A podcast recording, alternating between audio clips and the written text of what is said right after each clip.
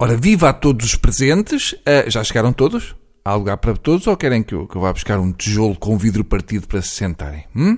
Muito bem. Então agora ponho o carro em ponto morto, que é para não haver barulho nenhum, que eu trabalho melhor em silêncio, está bem? Tenho um ouvido muito sensívelzinho. Ora, ontem foi Dia Mundial da Rádio, um beijinho muito grande para a TSF, que me acolhe há anos e anos. Queria aproveitar para dizer uma coisa. Uh, parem de filmar tudo o que se passa na rádio Está bem? A TSF ainda tem escapado a esse vírus, mas agora parece que tudo tem de ser filmado. Todos os programas de rádio têm de ter uma câmara dentro do estúdio para filmar e passar na internet. Qual foi a parte da definição de rádio que escapou a esta geração? Portanto, uma pessoa já não pode ir a um programa de rádio, rádio, repito, rádio, com roupa de andar por casa. Nem pode roer as unhas, nem pode coçar zonas que merecem realmente ser coçadas. Porque agora inventaram que a rádio, que é uma coisa da voz, porque é rádio, é moderna a ser filmada.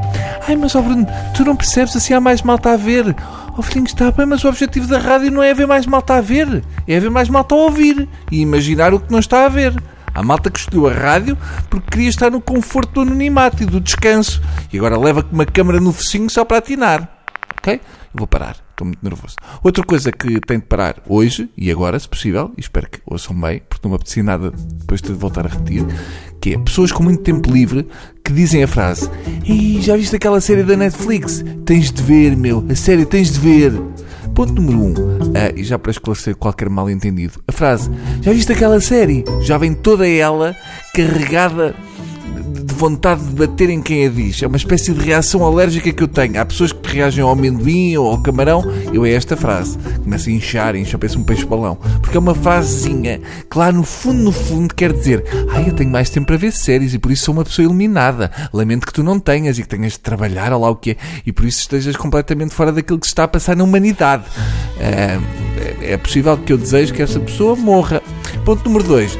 Epá, tens mesmo de ver aquela série, tens mesmo de ver. Não, não tenho, não tenho de ver. Não tenho, e se me disserem que tenho, é meio caminho andado para eu ainda não ter mais de ver. Eu tenho de comer, tenho de respirar, uh, não matar pessoas durante o decorrer do dia, tenho de beber líquidos, enfim, isto é só uma breve lista de coisas que eu tenho de fazer.